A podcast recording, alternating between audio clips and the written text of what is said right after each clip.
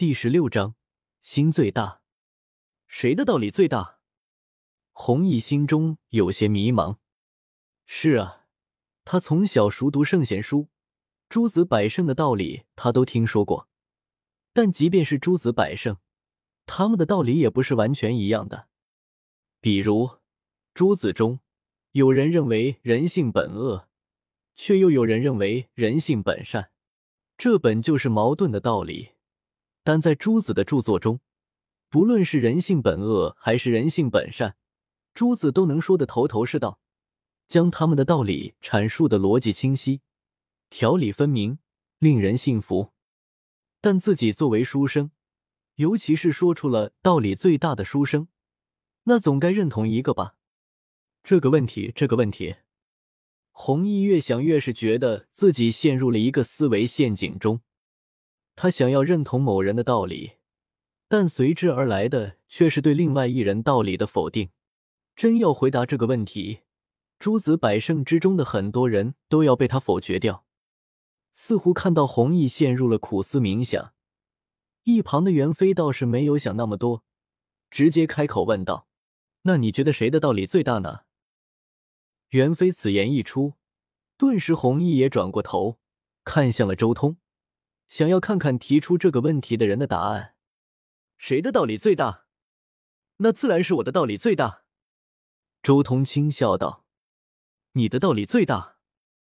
难道你自比诸子百圣，自认为自己比诸子百圣还要伟大吗？”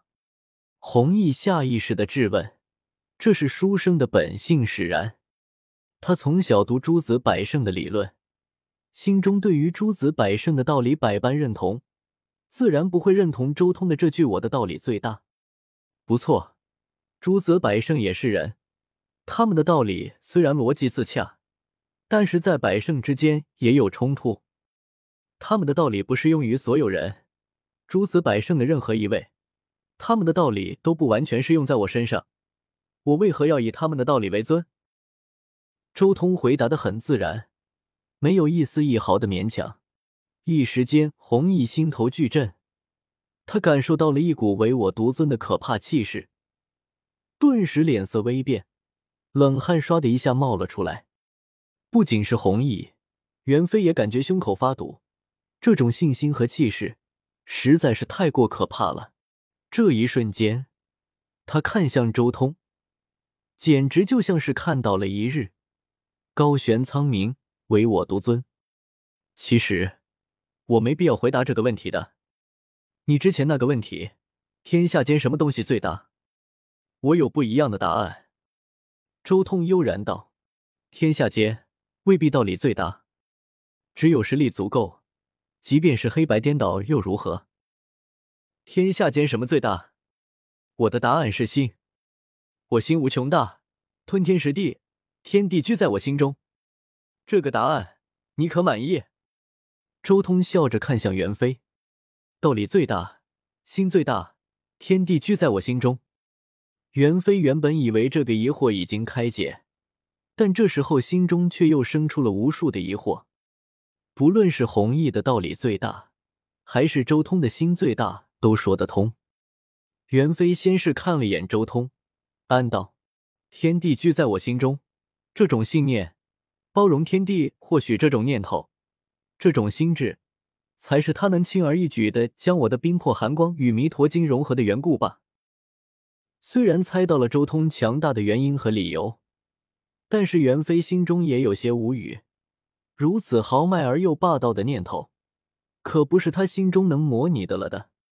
之后，袁飞又看了看弘毅，心道：弘毅还是太年轻了，书生意气，除非他自己能媲美诸子百圣。自己能开创出独属于自己的道理，要不然绝对不可能凭借道理说得过周通的。仔细想过这个问题的袁飞一眼就看出了现在的弘毅距离周通还差得远。不过弘毅在最初的惊慌之后，也稳了稳心神，脑海中不断思索反驳周通这番话的道理。但如今的弘毅哪里能找得到足以反驳周通的道理？弘毅虽然从小熟读诸子经典，但洪玄机对他向来看管严格，甚至他连看书都需要找别人借抄。他如今才看了几本书，能看完诸子经典都是他的造化了。而且如今的弘毅，既没有修武，也没有修道，不论是信心还是勇气，都严重不足。如何能想到反驳周通的道理？周通看了看弘毅，心中顿时一片了然。虽然弘毅看起来有些迷茫，但实际上他心里已经不断的在想办法反驳自己。不愧是这个时代唯一的宠儿，六年修炼到无限接近彼岸的程度，从生下来就是一个只遵循自己道理的人。周通心中也算是对弘毅的霸道有了一个了解。这样的人是不太可能打击到的，因为他心中就只有遵循自己的念头，其他人的话。他根本就听不进去。我的自信和霸道还是一次次胜利、一次次前进中积累出来的。弘毅的自信和霸道却是天生的。周通心中默默的说道，同时也在分析弘毅的性格特点。没错，弘毅的性格就是霸道，唯我独尊的霸道。按照他那人人如龙的大宏愿，梦神姬是不是龙？暗黄道人是不是龙？杨盘是不是龙？生黄是不是龙？阴黄是不是龙？如果他们都不算龙，那弘毅的那群手下就更不算龙了。但结果呢？全被他打死了。弘毅那人人如龙的大宏愿，分明是把自己管不住的龙全部打死了，只剩下那些能管得住的龙了。其实，原著弘毅在崛起的过程中，就从来没有吃过亏。而且说话做事有很强烈的目的性，任何看似吃亏的事都有其背后的利益诉求和目标，任何道理都是什么适用当前状况用什么。所以他能一边吃人，一边又骂洪玄机他们拿别人尸骨炼气。他自己吃人，是因为吃人能给他带来好处；骂洪玄机他们是为了打击对手，让他们失了大意。这样一想。弘毅所奉行的道理就很清晰了，实用主义。他或许有着远大而崇高的理想，但他的行事手段却是真真正正的实用为主。君子之名能给他带来好处，所以他要了；圣人之名能给他带来好处，所以他也要了。对待敌人，能说服的就说服，道理说不服的就打死。